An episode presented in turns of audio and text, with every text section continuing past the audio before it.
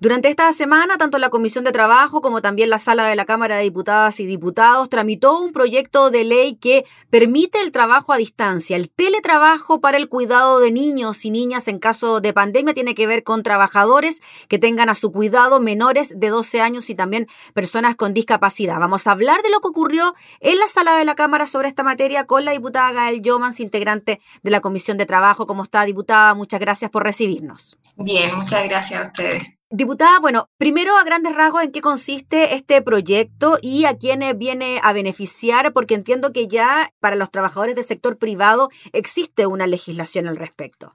Así es, bueno, la legislación es la ley de, em, de retorno seguro al trabajo, que establece además un seguro eh, laboral por el COVID.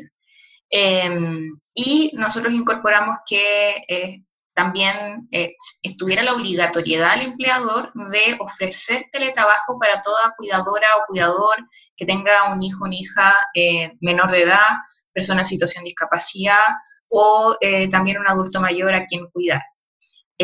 la forma de, de, poder ratificar esto es mediante una declaración jurada eh, pero claro, eso solo es para quienes están contratados bajo el Código del Trabajo y por lo tanto todos los estatutos, el estatuto docente, el estatuto administrativo, los trabajadores del sector público quedaron excluidos de esta normativa.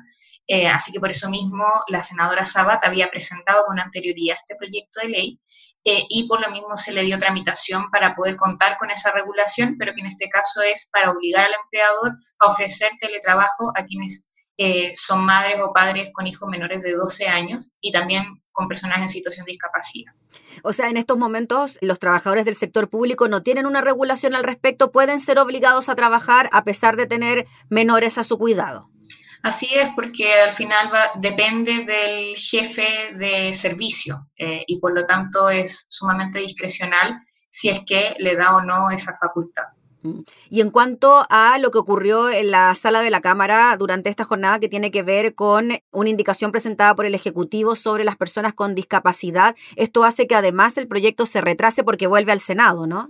Sí, lamentablemente el gobierno retrasa el proyecto de ley sabiendo que la próxima semana además tenemos semana distrital eh, y por lo tanto el retraso es, bien es bien complejo, sobre todo cuando estamos en medio de la pandemia Hoy por hoy hay muchas trabajadoras que han tenido que acudir a sus lugares de trabajo y por lo tanto es sumamente desconectado el haber presentado esta indicación en este momento, porque este trámite se tardó bastante en el Senado y nosotros en la Cámara de Diputados tratamos de hacer de manera más ágil su tramitación para poder responder a esta urgencia, pero sin embargo el gobierno no comprendió la urgencia, presentó de todas formas la indicación, cuando más era una indicación de corte procedimental y por lo tanto son temas que perfectamente podrían haber también solucionado de, otra manera, eh, porque las personas en situación de discapacidad están contempladas en la legislación y por lo tanto es el procedimiento la diferencia que eh, lleva al gobierno a presentar la indicación del cómo comprobarlo, ¿cierto? Entonces,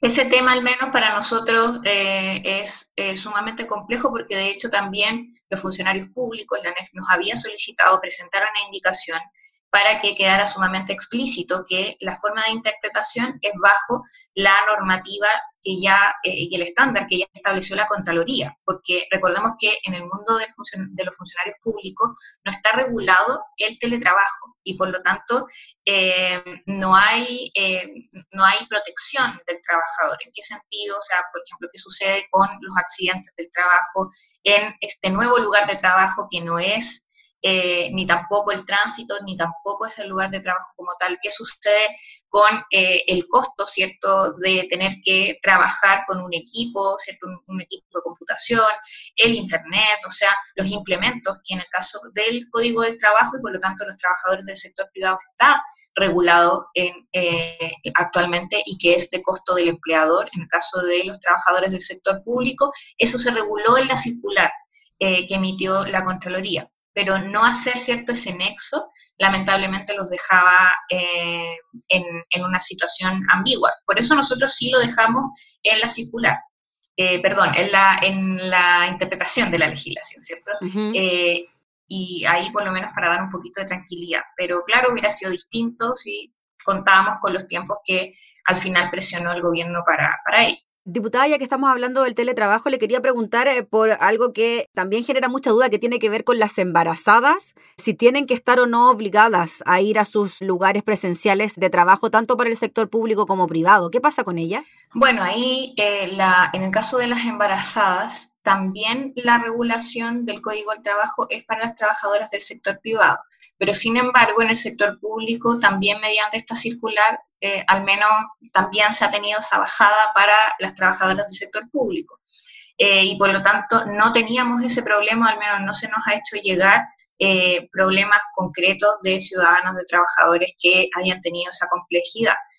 pero sí con lo otro, ¿cierto? Entonces, por eso estamos tratando de, mm. de, instar a que esta legislación avance lo más rápido posible. Diputada, disculpe que insista en el punto de las embarazadas, pero ellas no pueden ir a trabajar estando embarazadas a sus lugares presenciales, están impedidas, no se puede por ley. No se puede a menos que sea voluntario, o sea, siempre está esa posibilidad, pero el Código del Trabajo lo que establecimos en la ley era que no se podía. Diputada, y volviendo al tema de los niños menores de 12 años, ¿tienen que ver que los dos papás estén debidamente regularizados en su trabajo? O sea, los dos tienen que demostrar que están trabajando y que se pueden mantener en el teletrabajo para el cuidado de los niños? No, solamente eh, uno de los padres eh, y con eso ya el padre se puede quedar en el hogar para poder cuidar al hijo y hacerse cargo en el fondo mediante el teletrabajo, que igual es complejo, o sea, todos sabemos las complicaciones que tiene teletrabajar y cuidar al mismo tiempo, pero por lo menos salida a la situación actual, o sea, con los colegios cerrados y con la pandemia y con todo lo que eso conlleva. Mm. Diputada, finalmente, en relación a lo que pueda ocurrir de ahora en adelante para los padres que estaban esperando quizás esta normativa, a seguir esperando, ¿no? Sí, bueno, esperamos que el Senado ahora tiene que votar esta indicación. Eh, eso va a ser Puede ser, espero que sea la próxima semana que hagan alguna sesión especial, ¿cierto? En el Senado. Nosotros al menos teníamos semana distrital, por lo cual hacía más complejo la sesión, pero espero que en el caso del Senado pueda hacerse y así ya con ese trámite aprobándose esa indicación, ya no hay más eh, trámites pendientes y por lo tanto ya pasaría a ser ley. Esperamos sí que el gobierno en este caso promueva la promulgación y la publicación pronta también para que pueda ser efectivo.